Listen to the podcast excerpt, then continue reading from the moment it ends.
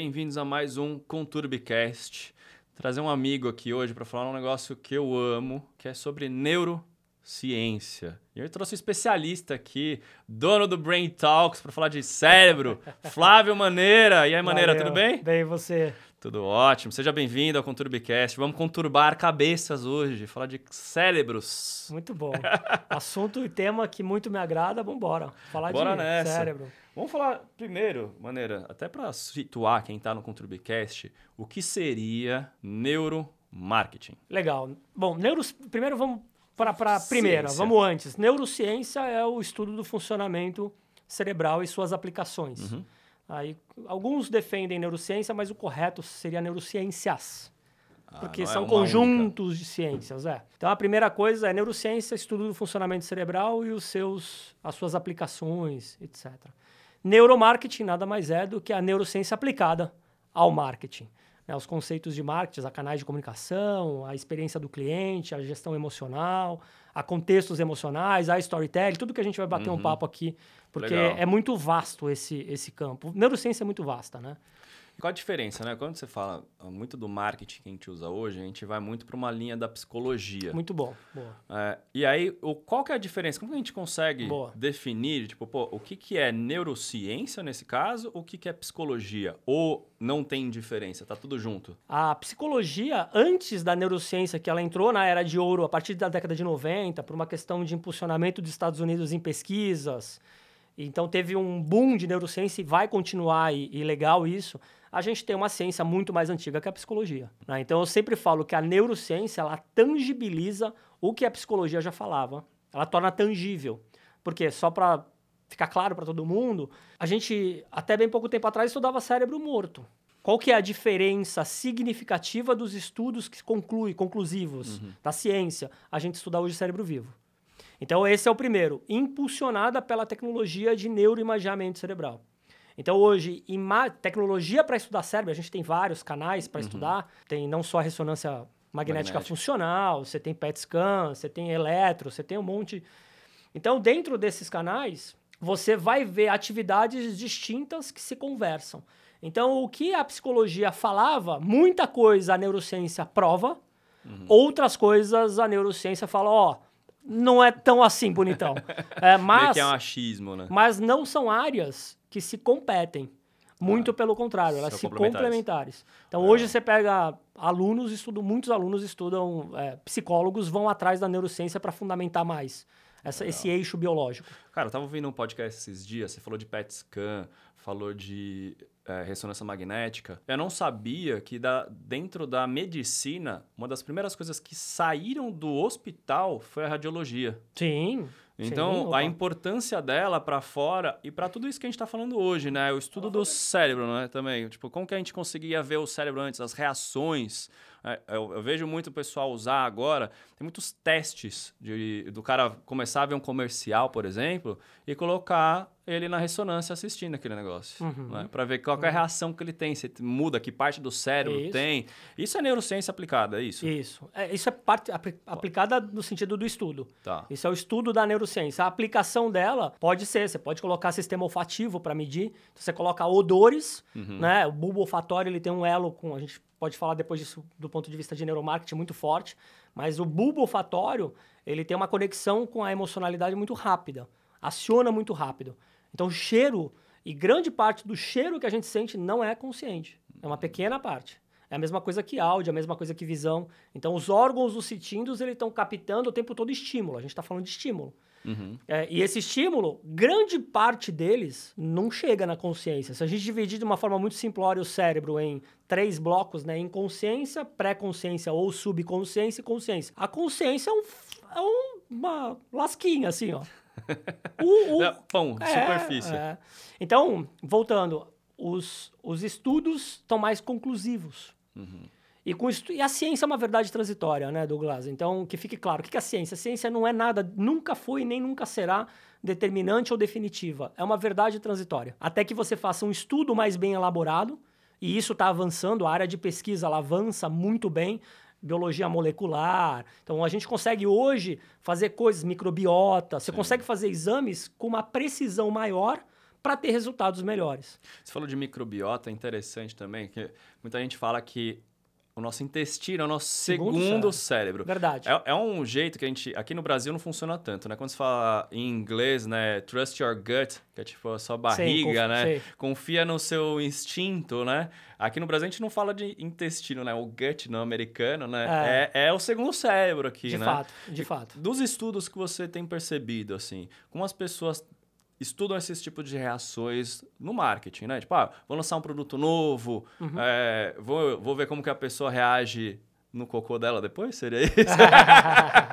Não, como que, quais são as relações de estudos que a gente tem e aplicações para lançamento de produto, para o marketing em si, né, a comunicação. É, na verdade, a cada região e cada ambiente ele já tem uma microbiota do sistema, do ambiente. Uhum. Então, pessoas, por exemplo, do norte tem uma microbiota diferente do nordeste, que é, no Brasil que é muito grande, Sim. mas vão aplicar isso no mundo, tá? Então, você tem regiões que vão compor uma biota baseado no teu hábito de vida, da hora que você acorda naquele bairro até de São Paulo. Uhum. Então, o bairro de São Paulo ele pode ter uma característica de microbiota por um, por um artesão que produz um tipo de pão que todo mundo come ali. E tem um tipo Sim. de farinha de amêndoa. Diferente. Então a gente está falando. diferente. É, o que é importante entender do ponto de vista de excitação ou inibição de estímulos, porque sempre a gente fala inibe ou excita. Uhum. É, inibe, bloqueia ou excita. E só um adendo. A gente sempre fica muito preocupado, Douglas, pelo que o cérebro faz. Mas acredite, o cérebro inibe muito mais coisa do que faz. E a gente sempre pensa, tá, o que, que meu cérebro pode fazer? Pode fazer.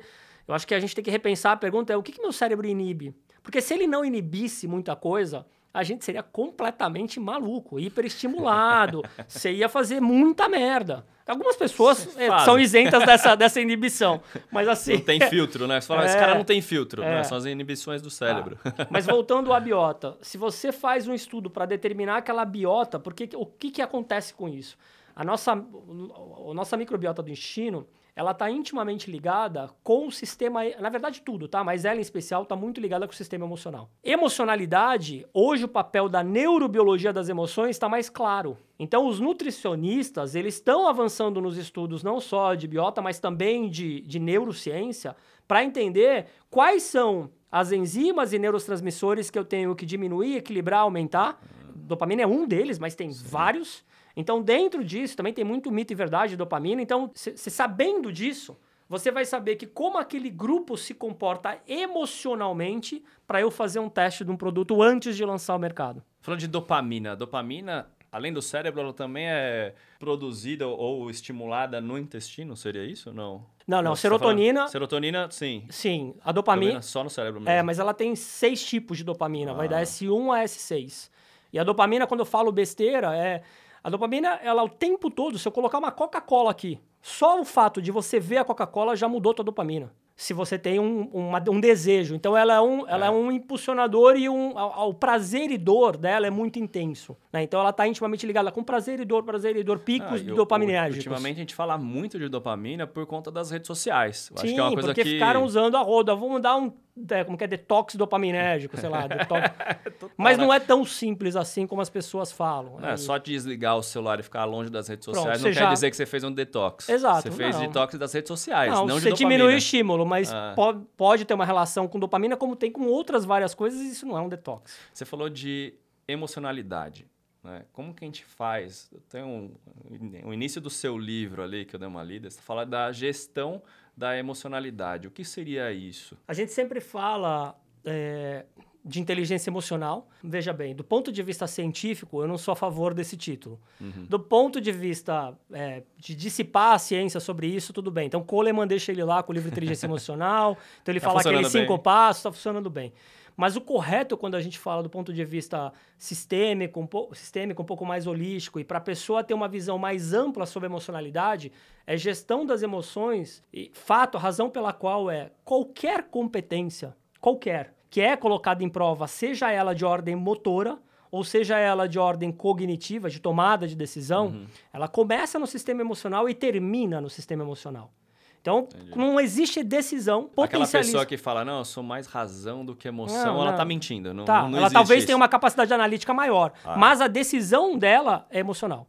Tanto quanto a outra. Como... Ela, não, ela não tá percebendo, às vezes. Mas né? é emocional. é emocional. Ela... Ela, não, eu sou mais racional. Não, não. Mas como que você consegue mensurar isso, né? Tipo, ra... beleza, vou controlar. Você falando de gestão, o que, que eu consigo. É percepção. Aí eu acho que entra muito na psicologia também, né? Eu acho que todo momento que a gente fala aqui de neurociência, que entra bate bastante, na, né? na- bate na psicologia, mas hoje tá mais explícito isso aí. Aquilo lá, não basta saber o, o- a receita do bolo, tem que saber fazer o bolo. A gestão emocional é ampliar. Primeiro, é diagnóstico. Então, fazer um bom exame de biota, fazer exame de sangue, fazer exame enzimático, fazer exame. Quando você faz um bom, tudo começa com um bom diagnóstico. Em gestão também.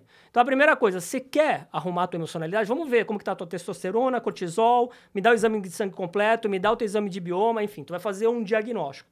Com isso, eu tenho parâmetros. Então, eu vou ter parâmetros. Ó, tua dosagem de vitamina D tá baixa, de vitamina A, de vitamina B. Então, tu vai ver.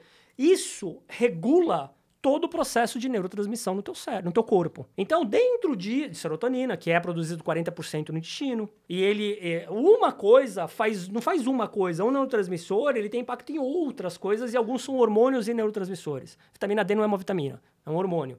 Então, Ah, sabia. é, não é uma vitamina, é um hormônio. Então, e tem horários diferentes, a mesma coisa estímulo de melatonina. As pessoas tomam melatonina a rodo. Não precisa. então tem um monte de coisa aí, porque depende de horário, depende de ciclo circadiano. A gente tem o ciclo circadiano do cérebro, baseado na nossa história, porque é o mesmo cérebro de 250 mil, 300 mil anos atrás, nosso cérebro não é E o diferente. que difere da pessoa que fala de ciclo circadiano? Pra quem não sabe, resumindo o que, que é, tipo, a hora que você acorda tem um efeito, a hora que você dorme tem outro. Às vezes a pessoa tem uma vida desbalanceada. Tem dia que acorda às Exatamente. sete, tem dia que acorda Exatamente. meio-dia, tem dia que acorda às oito, não tem uma rotina. E a- Isso bagunça completamente todo o Perfeito. sistema, né? A longo prazo isso vai ser um grande dano para o cérebro. É a mesma coisa que sono e dormir. Né? Que é fundamental é quando o cérebro faz a meu- homeostase cerebral, ele vai equilibrar tudo e vai jogar o que é para jogar fora. A questão é, o que é gestão da emocionalidade? Primeiro passo, diagnóstico. Sim. Segundo, e com especialistas e com pessoas que sabem fazer uma leitura. Primeiro, saber pedir o que tu tem, saber fazer a leitura. Esse é o primeiro passo. O segundo passo é fazer. Uma vez que o diagnóstico na mão, você vai ter que contrabalancear. Então você vai ter que falar, bom, se eu como, vou dar um exemplo, tá? Se você é viciado em açúcar, e açúcar é pior que cocaína. Então, tipo, eu já, já tô ferrado, porque eu sou viciado em açúcar, tô diminuindo eu sou, muito. Eu sou cracudo de açúcar, Ah, cara. eu também, Nossa, eu tento diminuir muito, mas Ah. eu sou cracudão. Eu vejo açúcar doce, cara, Fudeu. nossa. É. E é uma emoção, é tipo, realmente é envolvido com emoção, né? O dia Total. que você tá pra baixo, você pega Total. açúcar. Já era. Ou você tá com sono, às vezes, Ah. cara, falam de. Fala Red Bull aqui, né? Eu acho que o Red Bull com açúcar dá muito mais punch pra eu continuar trabalhando do que o sugar free. Sim. Não sei pra você. Sim, Acho que tem sim, um, um sim. crush ali, mas tem sentido mesmo com Tem, açúcar? tem, tem. Açúcar. ah, farinha branca. Farinha, de forma geral, mas a branca, né? Não as, as de amêndoas ou de castanhas. Farinha e, e sal são os grandes problemas, os grandes vilões da emocionalidade. Porque o que é emocionalidade? É pico e vale. Então, quais são os problemas da emoção aqui que a gente pode mapear agora? A- Primeiro, açúcar, diagn- é, do ponto de vista de- alimentar, primeiro, açúcar. Ele vai de- te desestabilizar. Tudo que é excesso. Sim. Tudo que é excesso. Não é pra tirar 100%, mas Não, não, é mas- consumir uma caixa de chocolate num dia. Ou outra fonte, porque o açúcar que a gente está falando é o açúcar da pior Refinado, forma né? possível. É, é álcool também. Extremamente nocivo. A gente já está ferrado. Então, assim, ó, o que, que é mais ferra? Álcool, açúcar, álcool, farinha branca, sal. São alimentos que são muito nocivos Ou do ponto seja, de vista. você vai no aniversário de criança, você escolhe, ou você bebe a cerveja ou você come o docinho. É isso. Os dois não podem. Não pode. Vai dar, vai dar. O dia seguinte você vai se sentir péssimo. E, e aí que tá, os estudos são mais conclusivos isso quando você vai tomar boas decisões ou você vai performar em determinada competência. É a mesma coisa que um atleta. Você sabe muito bem que você é desse universo. Então, o atleta Total. Que ele vai para uma competição, ele tem uma dieta para ele ir para aquela competição. Total. E, e no gestor e na liderança e nas empresas não fazem isso, Douglas. Então, assim, treinamento. Cara, a pessoa vai ter que capacitar uma, uma equipe. A gente no Brasil, não é no Brasil, é também fora, aprendeu a aprender errado. A gente aprendeu como aprender de forma errada, considerando o conhecimento do cérebro. Sim. Então, hoje, a área de capacitação, que eu nem falo que é treinamento, você tem que ter uma área, tem que acabar a área de treinamento, tem que nascer uma nova área que é de capacitação estratégica. E é muito diferente, Que ela né, vai, é muito diferente. Fala pra gente qual é a diferença, do, só pra esse gancho aqui, de treinamento pra capta- a capacitação. A, a primeira coisa é o ambiente onde ele vai acontecer. Tá. Então, primeira coisa é o conteúdo. Então, conteúdo na dosagem certa, na forma certa, no time certo. Porque a gente tem uma coisa chamada sistema atencional supervisor. E para mim isso é o grande. É o, quem que é o, o, o, o, mestre? Né? Se fosse no cérebro, seria o córtex pré-frontal, dorso lateral, órbito, órbito, órbito frontal, que é essa região. Mas quem que é o, é o sistema atencional supervisor? Ele é o, o grande cara que você tem que tomar cuidado. Por quê? Porque a gente está perdendo. Ele é precursor do foco. Eu só vou ter foco se eu tiver sistema atencional preservado. Eu só vou ter aprendizagem se eu tiver foco. E eu só vou ter memória, começar a construir memória de longo prazo se eu tiver aprendizagem. É um então, ciclo, né? é um ciclo. O que, que você vê hoje? Você vê hoje um treinamento aonde colocam as pessoas no. E o ambiente, ele Exato. tem uma, uma, uma relação com o nosso aprendizado muito grande. Então, é desde a cadeira da cor que está, desde a neuroarquitetura do ambiente. Ele pode ser mais convidativo a você ter mais foco ou não. Loucura. Desde as atividades que você vai fazer. Vou dar um exemplo. Eu trabalho numa empresa que trabalha com cirurgias complexas tal. Quando eu cheguei, eu estou há oito anos lá. Quando eu cheguei na empresa, eu era responsável pela área de treinamento no Brasil. Depois eu fui à América Latina e depois mudei, mas continuo América Latina, mas em outro cargo. Quando eu cheguei no Brasil, eu vi o treinamento, então imagina um médico cirurgião uhum. dando uma aula da grande circulação, tá? De coração, de grande circulação. Quando eu entrei lá no treinamento, o treinamento dura um quatro semanas, com aulas médicas todo dia e das 8 da manhã às seis da tarde. Pensa. Pensa nesse modelo. Então, não precisa nem pensar, pronto, é um fracasso. A pessoa tá lá e você vai ver uma aula de três, quatro horas ininterruptas, talvez um pouco para tomar um café, um, um Não pode nem colocar na velocidade 2, né? É, não, não tem, não, te, não dava para colocar. Então você vai pegar uma pessoa dando aula há muito tempo. Nossa. Qual é a chance da pessoa ter o sistema atencional preservado? Então, durante o nosso cérebro, com relação à atenção de uma pessoa saudável, ele consegue ficar com a atenção, se a didática for boa, 40 minutos é o tops. Assim, é 20, por isso que TED Talks é 18 minutos. Agora é 14, 12. 14. Ah. Né? tem gente que faz menos até. Tem gente que faz menos. Então, 40 minutos uma aula, você fez a aula de 40 a 45 minutos, qual que é o desejável ou o ideal? É você parar, fazer uma atividade com quem está lá, com os participantes, com os alunos, para ver né? se aquele bloco de conteúdo teve um make sense, eles entenderam.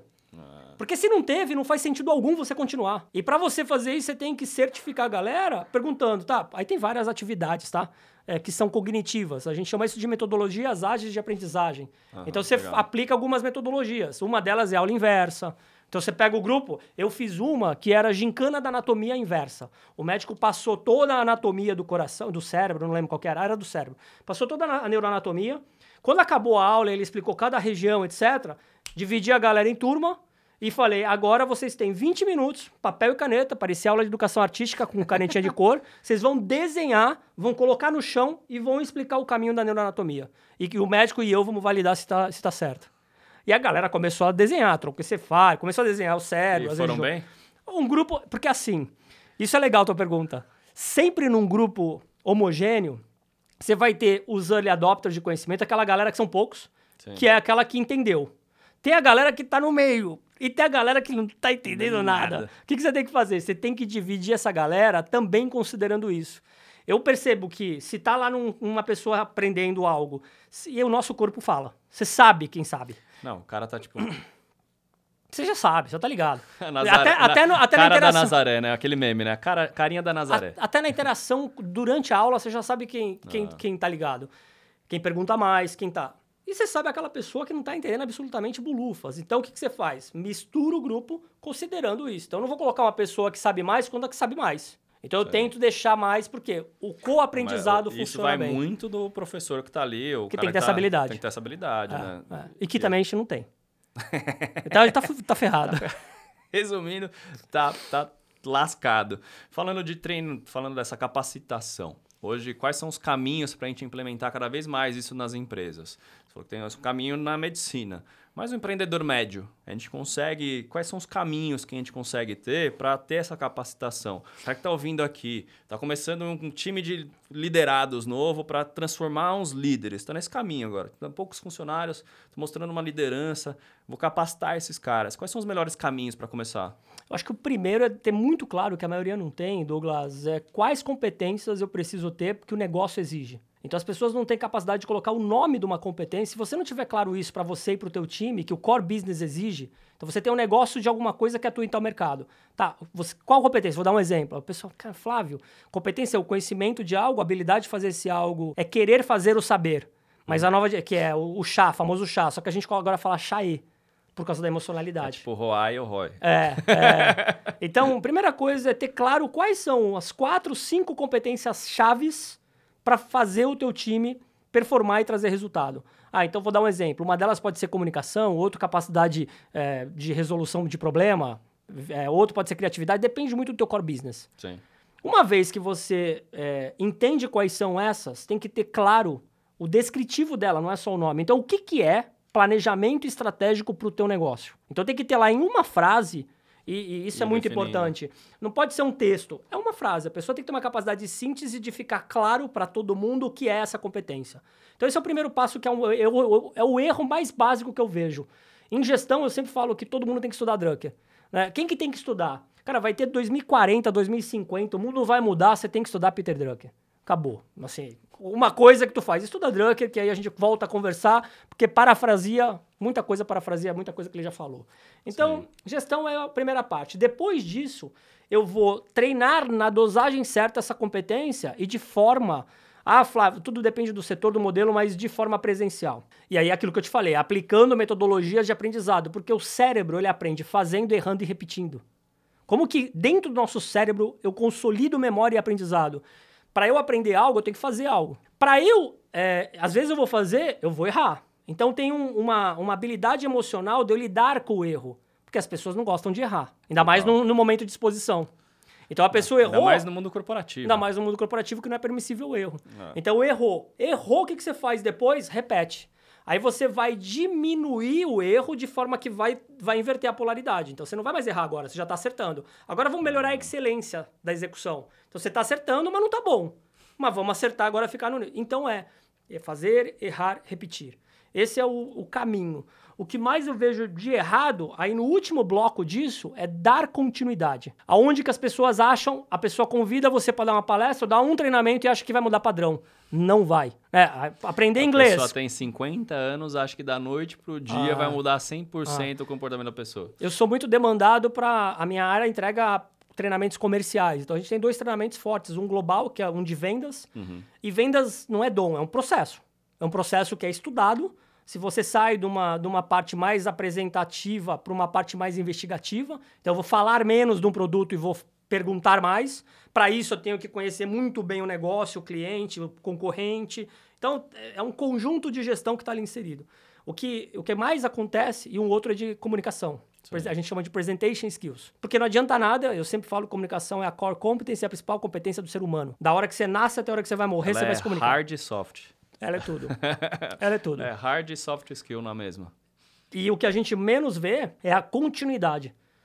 Porque ainda as empresas e os empreendedores, seja micro, macro, médio, têm que entender que treinamento não é custo. Comigo, treinamento não é negociável. Capacitação estratégica comigo na área não é negociável. Que nem agora. Os meus treinamentos, de muitos que eu dou, não dá para fazer virtual. Eu nem quero fazer virtual. Eu falo que não virtual não pode funcionar um dia. Hoje não funciona por causa do sistema atencional. E coloca vendedor para ficar duas horas na frente do Zoom recebendo o treinamento. Você acha que no metaverso isso mudaria? Em partes, depende de uma coisa. O fator determinante é da facilitação, também do ambiente, independente do metaverso, e do tempo. A dosagem tem que ser muito bem estudada. Porque, mais uma vez, o nosso cérebro é o mesmo. Né? Então, a atenção é perdida rapidamente. Então, depende muito do que você vai treinar. Mas quanto mais for cognitivo, quanto mais alta complexidade de cognição de alto nível exige, na minha opinião e estudos, menos vai funcionar nesse ambiente. Vai ter que ser presencial. Falando de atenção, Quais são as coisas hoje que o ser humano tem mais dificuldade de manter foco e atenção? Então, para você, tem que se livrar de estímulos externos. Então, por exemplo, se eu estou falando contigo aqui, é porque eu coloquei para não Modo tocar. Avião, é. né? Então, assim, se eu estou falando contigo, tá no bolso o celular. Se vibra, já, já era. É porque eu tô pensando, puta, pode ser alguém, aí depende da, do teu momento emocional, da tua vida pessoal, porque também tem uma coisa. Em performance eu sempre falo, não tem diferença, não existe cérebro performático na vida profissional se não existe cérebro performático na vida pessoal, porque é o teu cérebro. E tem um estudo É muito. um único cérebro. É um né? único. E quando você vai analisar aquele. Tem um estudo da Harvard bem interessante disso, que quando você vai anali- analisar os 10% dos high performance, o que, que esses 10% fazem que 90% não faz? Então, além deles terem hard skills muito bem estabelecidos do core business, além deles terem soft skills muito bem desempenhados, no, ponto, por exemplo, comunicação, além deles terem o que eu chamo essential skills, que são competências essenciais para operar no dia de hoje, por exemplo, digital skills. Sim. Ou, ou seja, tem que saber fazer vídeo, tem que estar com a mídia social, que é o teu co-branding. Enfim, tem que ser um Superman, um su- uma, uma Mulher Maravilha, Tipo assim, isso. né? Mas tipo isso. Eles fazem uma coisa que a maioria não faz, Douglas, do ser humano. Eles têm vida, hábitos saudáveis. E isso É faz uma... simples, né? Cara, a gente é vai voltar para a. OMS quando ela lançou em 2012. O que, que é hábito saudável? Comer bem do ponto de vista nutricional, dormir bem do ponto de vista de REM, de tempo que você fica no REM, fazer atividade física constante. Atividade física para mim, cara, e pro cérebro. E não é pra ficar forte, que nem você, não é grandão, não é nada disso, assim. É o que eu tô falando. não é O pra ficar colocou o filtro no Instagram Olha lá, aqui, né, é, velho? Olha lá, tá nada. Todo gordinho. Não é pra ficar forte, não é nada disso. O que eu tô falando é, tem que ser, atividade física do ponto de vista cerebral, e a cada 10 anos que passa isso se torna mais perigoso, tem que ser diário, é que nem beber água. Flávio, mas e sábado e domingo? Também. Também. É que nem água. Tem que fazer atividade física todo dia, cara. Né? E as pessoas não fazem. Por quê? Porque o cérebro, porque dá preguiça. O cérebro, ele quer. O que, que ele quer? Ele quer Netflix, brigadeiro, pipoca, Guaraná e. Coca-Cola e ficar no sofá sem fazer porra nenhuma. É isso que ele quer. Ele quer conforto, ele não quer fazer nada. Só que, quando você começa a fazer isso, você muda padrão. Padrão neural. Que é o que mais se estuda hoje é caminhos neurais, né? Sim. Então a gente, o LPR, long, o LTP, Long Term ah, Potation, que é uma parte de fortalecimento do caminho entre si- sináptico. Então a gente estuda isso que é caminho neural, rede neural, neuroplasticidade. Sim. Ou neurogênese. Que então tem a- duas a coisas que são importantes. neuroplasticidade, eu vejo muito, tipo, quando a gente fala de neuroplasticidade, é tipo, o quanto que eu consigo aprender.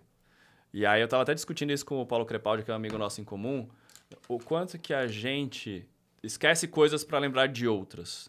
Então isso tem o a ver quanto com a gente Isso. consegue aprender a mais. Que a gente tem um limite, querendo ou não, a gente fala, ó, o cérebro é infinito ou não? Não, não é, não né? é. A gente tem uma capacidade limitada. É. Não, ilimitada. Ilimitada, você acha? Ilimitada.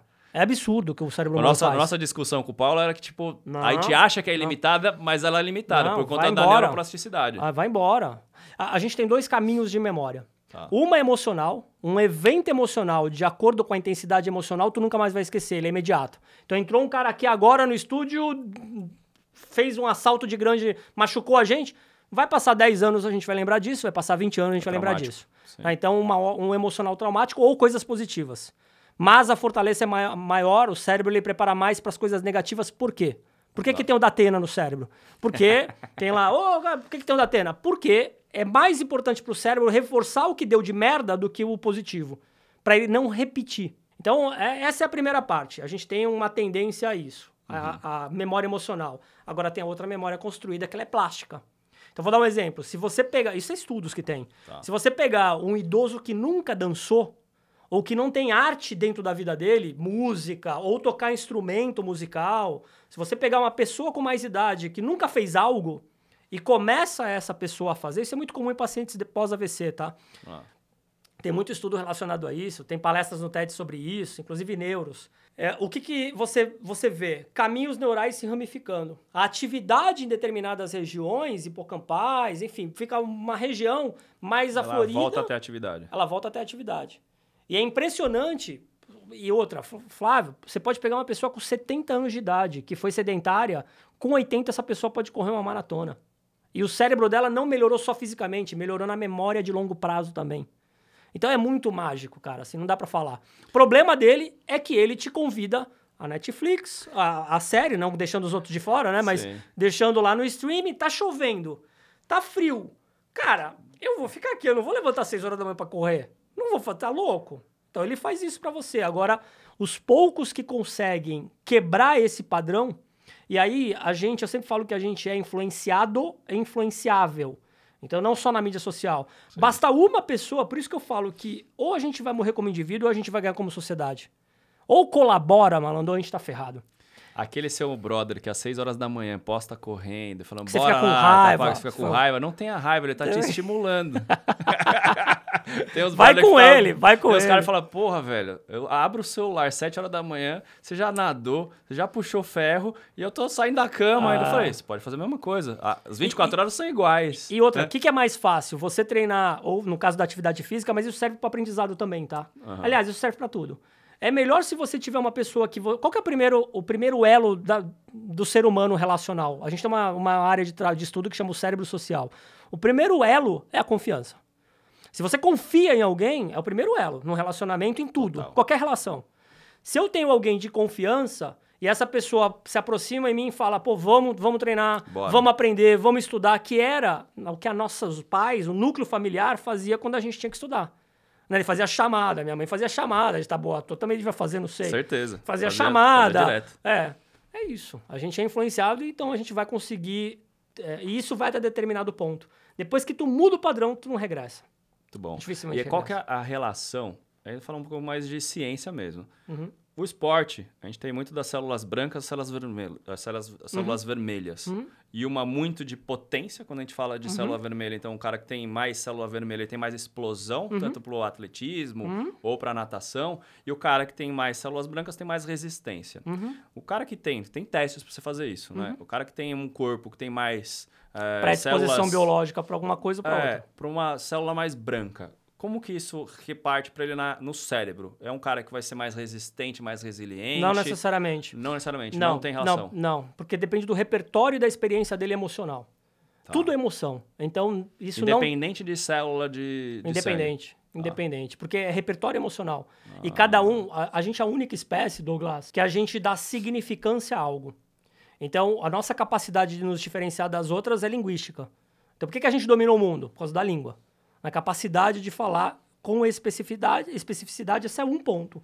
O segundo ponto é de contar histórias. A gente é a única espécie que conta histórias. E a gente está criando inteligência artificial para contar por nós. Tá criando inteligência artificial para contar para nós. E, a- e exato. Tem E aí a história, né, é, é mais do que sabido, né? Tem um psicólogo, o Brumer, esqueci o primeiro nome dele, mas ele fala um, um- um- é, algo que você fala, ele pode uma história quando é um, algo que você fala quando você ancora numa história, ele tem 20 mais chances é, chance de ser de ser lembrado do que se você não ancorar numa história. Então, Total. se eu conto uma história de um produto ou um serviço, aí a gente entra Em storytelling. storytelling, você vai ancorar aquilo. E outro, uma história, não existe uma história, uma narrativa sem personagens. E o personagem, ele vai fazer o quê? A persona, né, vai fazer o mapa da empatia lá do Design Thinking, vai falar, Sim. "Pô, deixa eu ver quem que é. É o João de 40 anos, O famoso é a Maria. ICP. É, Você quer isso trabalhar aí, no marketing, já quer quem que é o ICP? É a persona perfeita que vai comprar o seu produto. É isso aí. E é legal, falando disso, vem muitos insights, né? Tipo, pô, quanto que a gente, aqui no dia a dia, como que a gente vai vender mais? Como a gente vai tratar nosso marketing aqui, né? Nossa comunicação. Na hora de vender, eu sempre falo de storytelling. Boa. No treinamento também. Né? Também, Tipo, ah, hoje a gente dá aula de storytelling. então, como que, como que você explica? Tipo, ah, lá nos primórdios, Flávio Maneira, uma criança pequenininha, lá, lá, lá, lá, contava tal, tal coisa. Funciona muito mais, obviamente, do que chegar para os caras e falar, ah, neuroplasticidade é isso, Claro. isso, isso, isso, isso. O É muito melhor você contar uma história de alguém que, que teve o, o cérebro, por exemplo, eu comecei a andar muito cedo, né?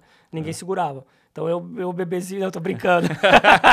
é que eu era feito, eu já minha mãe não segurava, eu, com um mês eu já tava andando.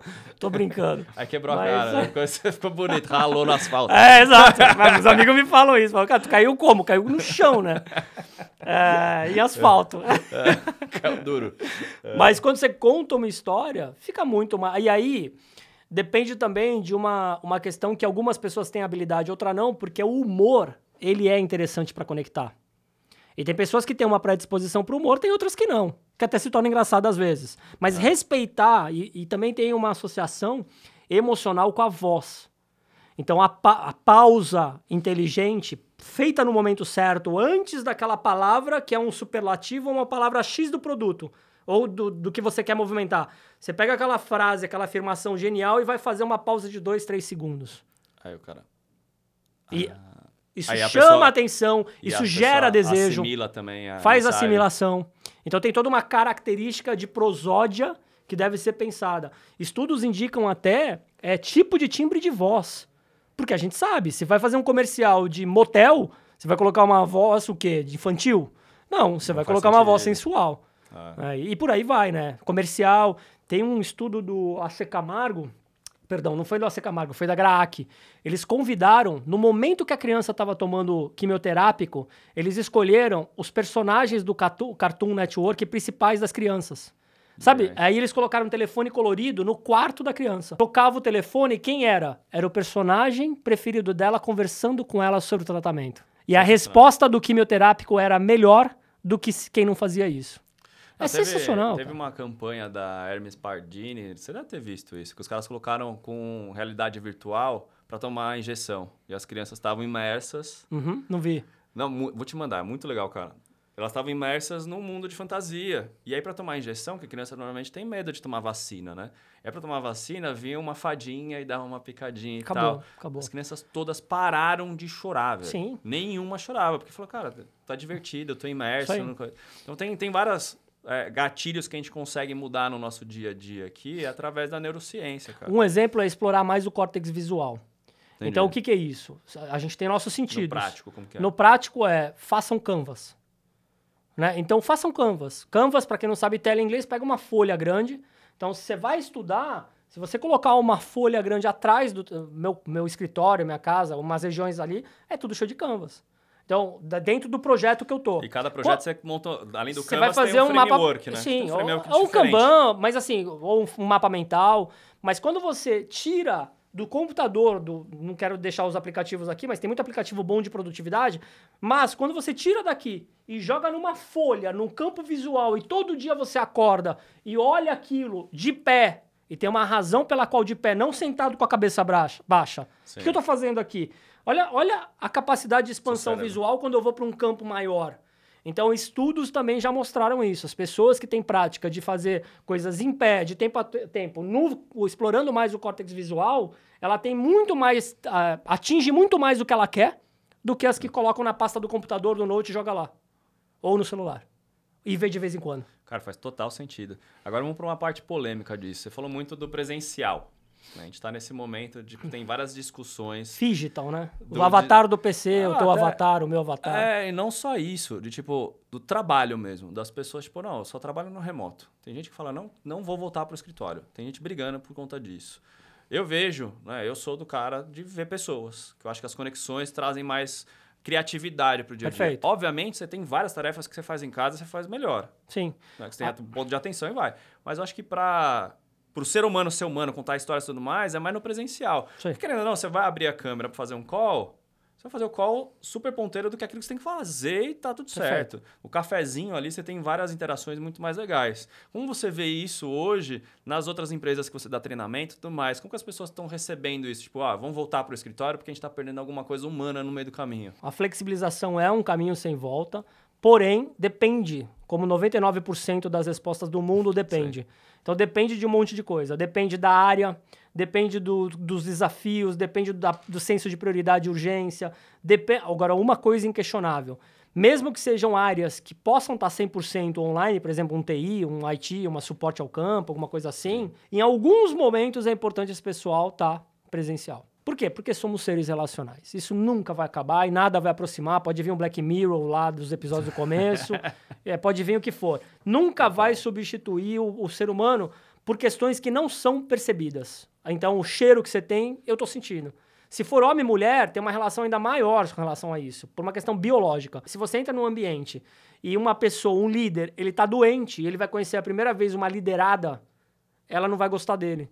Por quê? Porque foi desenhado para ela, geo- eh, biologicamente, pra falar, se afasta. Mesmo que não tenha uma, uma, uma intenção se- eh, Loucura. de sexo, nada disso, mas já é um afastamento. Esse cara tá Então- com problema, eu não quero aqui. É, então, ela nem sabe por quê, mas ela já teve uma antipatia, por quê? Porque a pessoa tá doente e o gene dela avisou pro cérebro e falou assim, sentiu o cheiro e falou, ó, sai fora. E, e nas capacitações, você acha que a gente consegue trazer alguns gatilhos pra gente tentar mudar essa parte? De tipo, ah, pô, gente, vamos mudar. Né? Tipo, ó, o que a gente tá fazendo aqui não vai Consegue- levar a gente consegue. coletivamente pra um lugar positivo. Consegue, mas a escolha de quem são os agentes que vão influenciar esse comportamento de mudança tem que ser muito sábia. Porque, como eu disse, tem pessoas, nem sempre é o presidente da empresa. Entende? Você tem que ver dentro daquele sistema, aí a gente está falando de constelação sistêmica, uma, uma brecha da familiar. Você sempre Ah, vai. Você então, nunca ouviu falar. É, tem assist- A familiar eu já conhecia. é a mesma coisa, só que dentro da organização. Então, olha que Ah. loucura. Se você pegar um ambiente de trabalho e ficar analisando ele um mês, fazer quem, quem desenha a constelação vai ficar analisando um mês. Aí ela viu, com- porque nós somos seres de padrões comportamentais. Vestimento, vício de linguagem, tudo. Você, você, é, você é o que você comunica. Tudo, tudo. 100%. 100%. Dentro da tua, teu- da tua mesa de trabalho, você tem uma dinâmica ali. Então, ficam estudando essa dinâmica. Aí, depois disso, eles vão oferecer, eles vão fazer o estudo e vão oferecer que, com que mude algumas pessoas de ambiente. Quando você muda essas pessoas de cadeira, de ambiente, a produtividade é maior. Você, pode, você, você fala assim, aquela pessoa não pode sentar perto daquela, aquela tem que ficar aqui, aquela tem que ir ali. Isso é incrível. Então, galera da Conteúdo Urbano que tá ouvindo, essa semana a gente vai mudar todo mundo de lugar. Valeu, obrigado, maneira. o pessoal já tá revoltado lá. Mas aqui a gente já tem esse ambiente, já, já é diferente. Como a gente tem algumas salas, a gente vai mudando, trabalha de um lugar, de outro. Legal. Eu que sou é- muito isso é legal. Isso é De legal. mudar o ambiente legal. faz muita diferença. Você ficar sempre na mesma. Rotina é. e- esse equilíbrio que eu ia falar. Você tem rotina e bagunça, né? Que não é bem uma bagunça. É tipo um caos no meio da rotina. Boa. Equilibrar os dois. Eu sempre falo, cara, você precisa da rotina, ciclo circadiano. Mas você precisa do caos para criatividade e crescimento pessoal. Quais são os caminhos para você encontrar um equilíbrio para isso? Eu acho que é gerar. descon- É, primeiro é ter essa consciência. Então é expandir a consciência da mesma forma que não tem cérebro performático na vida profissional e pessoal. Tem cérebro performático ou não, ou médio. Aí você vai dar uma escala de performance do teu cérebro. Agora a primeira coisa é criar consciência, que eu acho que já é um grande passo. Né? A criatividade. Qual é o motor que impulsiona a inovação? Criatividade. Criatividade a gente perdeu. Por quê? Porque a gente era criança, fazia tudo, virou adulto, entrou na escola, não pode fazer um monte de coisa, virou, foi pra empresa, fudeu. Eliminaram a capacidade de você ser criativo. Começou na escola e foi pra empresa. Hoje, o que, que você tem que fazer? Exatamente os caminhos da criatividade é buscar áreas antagônicas à sua. Se você tem um eixo de biológicas, vai para humanas. Se você tem um eixo de humanas, vai para exatas. Se você tem um eixo de exatas, vai para biológicas. Fala assim, eu nunca faria isso. Eu nunca me vejo tendo essa profissão ou conhecendo essa área. É exatamente isso que você vai fazer, porque vai mudar a tua perspectiva. Então, e, e o divergente, Douglas, ele é convidativo. Por exemplo, duas pessoas inteligentes que têm ideologias completamente diferentes. Aí vai o controle emocional. Porque esquece essa ideologia, seja de ordem política, religiosa, É, eu, eu sinto muito que as pessoas estão perdendo isso com o distanciamento, né? A gente teve esse Total. distanciamento e aí a hora que a pessoa tá só no online na empresa, ela perde essas conexões. Exato. E aí você, con- você vê umas brigas, não sei se você tá vendo muito isso. Tem gente que briga, principalmente política, né? Acho Sim, que política separou muita gente, Ah. é o principal. O cara fica tanto na bolha dele, que é isso? Fica na bolha dele ali, a sua bolha aqui.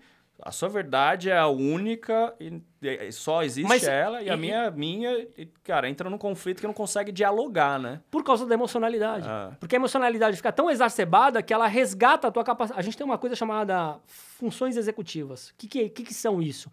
Controle inibitório, memória operacional e, fle- flexibilidade cognitiva. Essas três coisinhas são o que a gente chama de funções executivas que estão nessa região aqui. Uhum. Então ela é muito aprimorada no ser humano, na nossa espécie. Outras também tem, mas na- a gente é mais aprimorado. Então, a capacidade de planejar, a capac... isso, o balance disso com o emocional é que vai fazer. Isso é fundamental para o dia. das- Na verdade, sempre foi. Mas nos dias de hoje é fundamental. O que é flexibilidade cognitiva? A alternância de diversos temas. A gente está num mundo que precisa ter um monte de conversar de coisas complexas. É, controle inibitório. Então eu não vou pra briga num momento de divergência. Eu vou ter um controle, vou manter minha cognição e vamos discutir como pessoas inteligentes e, e morais, né? Dentro da Sim. moralidade e respeitosas. E uma outra máxima pra mim é: as pessoas não entenderam duas coisas, na minha opinião, no mundo corporativo. Primeiro, você é o que você comunica. Então não investe em comunicação. A escola tentou fazer isso, mas a gente não tem uma escola de cultura de que ensina a pessoa a falar melhor.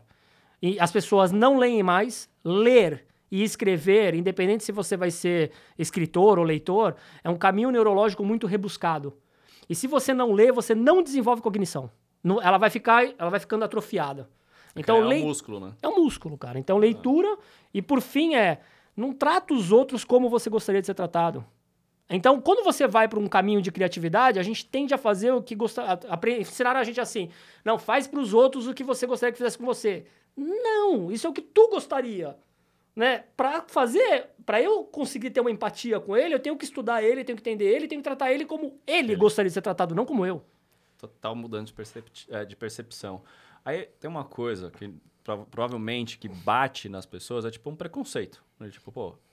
É, como Muito. Que, como que surge o preconceito? Porque não quero fazer o que você faz porque em algum momento da minha vida eu vi que aquilo dali não ia dar dinheiro. É, excelente é. pergunta. Eu sempre começo as palestras ou as aulas que eu dou mostrando um vídeo emblemático que tem da Coca-Cola, que chama-se Sala Escura. Então é muito legal porque esse vídeo ele coloca as pessoas numa sala escura e são pessoas de etnias, de culturas completamente diferentes e de biotipo completamente diferente. E depois eles acendem a luz. E as pessoas começam a falar com a luz apagada, acendem a luz e a pessoa, caramba, não imaginava que você era essa pessoa. Pela... É tipo ouvir um podcast e depois você vê a pessoa pessoalmente. É, porque você vê a voz, você, imagina, imagina, o Flávio bonito. Aí você vê que o Flávio é feio e você fala, esse cara Gente, deve ser lindo, não né? veja esse podcast. E escute esse podcast. por favor, um, por favor. um favor pro Flávio. É? e aí, como que é formado o preconceito que é genial? Ele é um mecanismo de defesa cerebral. Então, vou resumir. Você que está assistindo esse vídeo vai ter, vai ter vídeo? Tem vídeo. Tem, tem vídeo. vídeo. Então você que já se assustou, mas tudo bem, aí você você está assistindo. Na hora que você me viu a primeira vez, ou que ouviu a minha voz, tudo o cérebro ele age por similaridade. Então tudo que foi parecido comigo até esse presente momento teu, que foi positivo ou que foi negativo, de uma forma muito rápida o teu cérebro vai buscar informação disso. Ele vai falar: "Qual foi essa voz ou biotipo então, por exemplo, eu sou todo tatuado. Então, se você vê aqui braço, perna, eu sou todo tatuado. Se você, por exemplo, com 12, 13, vou pegar o Douglas como exemplo. Vamos imaginar que o Douglas, com 12 anos de idade, estava jogando bola. Aí você estava jogando bola, e naquela trocação de bola, na escola, hora do recreio, e a menininha que você gostava estava ali assistindo, comendo lanchinho e vendo tu jogar bola. Né? E vocês trocaram olhares, tu louco pra pegar ela na escolinha, lá no, na festinha de baile. Só que ainda não cara, rolou nada. O cara, o cara, estudou minha vida a fundo. Ó, viu, meu? e aí, tu jogando bola, sai na trocação no time com outro colega, só que o colega era mais forte que você e tu apanhou do cara. Na hora que aí tu. Você errou, foi Porra, eu errei, foi o contrário, né? aí, aí tu apanhou. O que aconteceu? Naquele momento, é, a tua leitura foi, putz, esse cara aqui me bateu, trauma, é, como é constituído um trauma. Quanto mais a intenção emocional e a dor, mais o trauma, fica. Então ficou aquele trauma. Vamos imaginar que o cara, ele tinha o biotipo, ou a voz, ou um tipo de cheiro, algo parecido comigo. Vamos imaginar que você é um ouvinte e tá me vendo. Quando você me viu, ouviu minha voz, você nem sabe por quê, mas você já não gostou. Por quê? Porque é muito parecido com aquele episódio que você teve lá atrás. Então a gente faz isso o tempo todo. A gente chama isso de química. Ah, não bateu a química. Provavelmente foi algo parecido. Isso pode ser até cor. De repente a pessoa usa um padrão de cor que você tem um trauma com uma cor de alguém que te deu um trauma quando você era criança e você nem lembra disso. E você carrega isso. Tem tratamento? Tem vários. Tem vários. Terapias, Hipnose. várias. Hipnose é uma para você ressignificar isso. Tem várias mas as pessoas não têm, às vezes, nem consciência disso. Então, a primeira coisa é, a primeira impressão é a que fica, é, mas não é a que deve permanecer. Porque para você conhecer alguém de fato, nossos avós falavam o quê? Que a gente tem que comer um quilo de sal. Significa, comer um quilo de sal, eu tenho que passar muito tempo com o Douglas almoçando, na casa do PC lá no churrasco, PC, convida a gente pro churrasco, no churrasco, etc. saudade, saudade, saudade. Pra a gente se conhecer, valores, princípios, etc. E gostando da pessoa.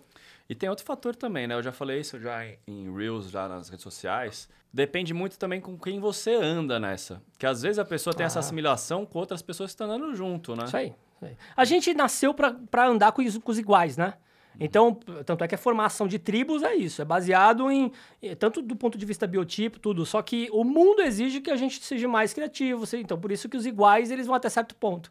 Mas não são os opostos que se atraem, são os iguais. Né? Então, os iguais, por uma questão de sinergia, tudo que vai ser. Gosta de moto. Quem gosta de moto vai falar comigo três horas. Né?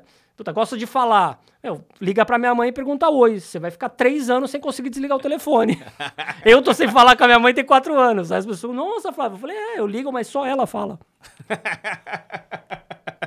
É genético, gente. É genético. É genético, é genético, é genético. Vamos falar de neurociência e inteligência artificial. O Boa. que a gente pode esperar daqui para frente do, desse universo que a gente está falando? Tá? Porque assim, a gente fala de inteligência artificial, Tem um exemplo clássico que então, o pessoal até do Web Summit estava falando. Cafeteira, uma Nespresso tem inteligência artificial. Ela desliga sozinha o seu café. Já é Sim. é inteligência artificial. Sim. O que a gente está falando aqui é da nova, é, a nova inteligência A artificial, 3.0 que chegou. que é a generativa, que finalmente chegou aos nossos, aos nossos devices, né? Nosso celular. Hoje você tem o Chat GPT, que é a generativa, você tem o Firefly, você tem o Mid Journey. Mas quanto que isso vai im- impactar pra gente na neurociência? Trabalhando junto, o que, que tem de impactos? eu acho que os tem três cenários, tá? É claro que eu tô aqui brincando de previsibilidade. O pessoal do Digital que lá tem melhor expertise nisso, a Marta, a Gabriel, todo o time lá, o Flávio, enfim. Mas de previsibilidade eu vejo alguns cenários hipotéticos. Um cenário mais negativo, um mais talvez médio e um mais positivo.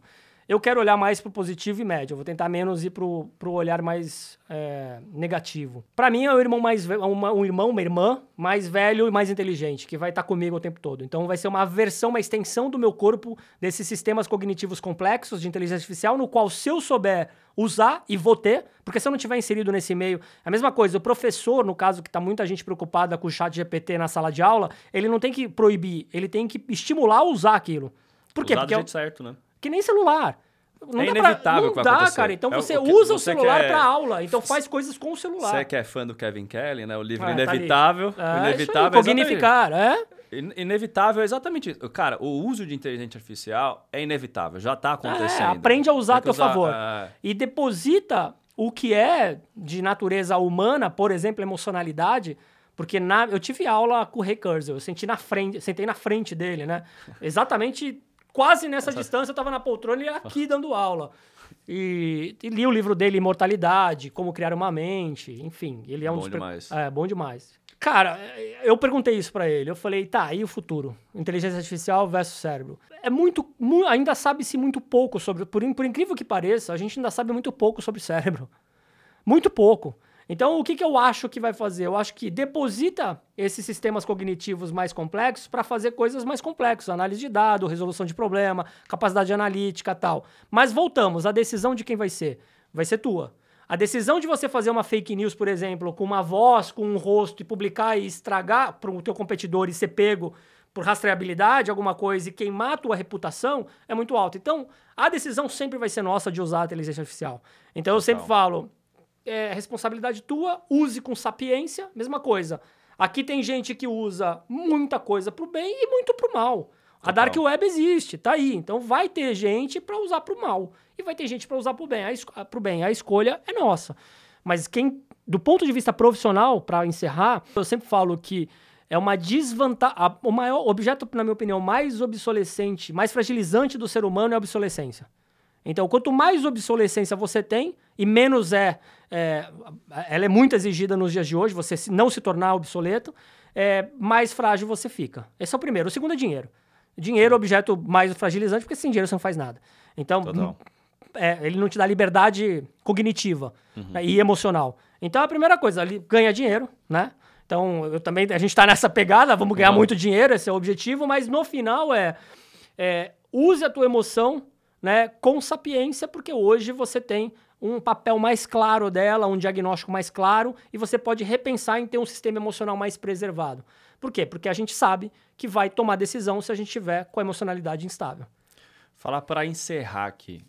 Poder da meditação e a neurociência. Fudi, puta, adoro. Provado, provadíssimo. Então, assim, Mindfulness, que não é uma meditação, é um, é um estágio contemplativo, mas tem muitos estudos de Mindfulness e cérebro. E qualquer tipo de meditação. O cé se você consegue é, o ócio, né, ou livrar o pensamento e conseguir meditar, isso vai muito também de uma questão física de, de, de respiração, perdão, e aspiração.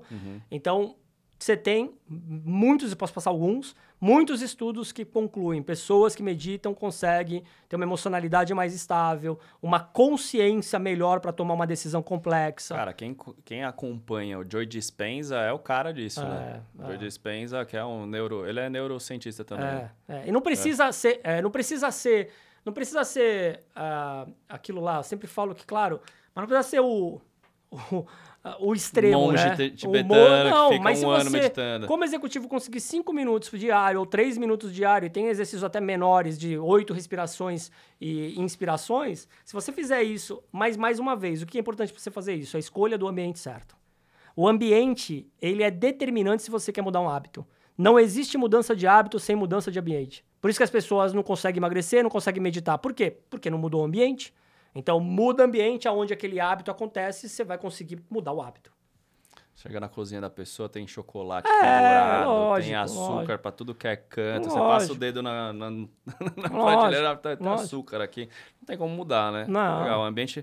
E tem muita gente que fala que é, o ambiente não tem tanto poder assim total na gente. Total poder, total. É, eu acho que é uma vertente Epigenética. Assim, é, é, eu acredito muito, né? O cara que é bagunceiro, tem um quarto bagunçado, mesa de trabalho bagunçado. Provavelmente o cérebro dele é todo bagunçado também, né? É, ele, ele até pode falar, porque todo bagunceiro fala isso, né? Ele fala, não, eu me encontro na bagunça, eu opero bem. Meu Legal, vamos é fazer um teste. Vamos, é vamos transformar você organizado e vamos ver se a tua potência não vai ser maior.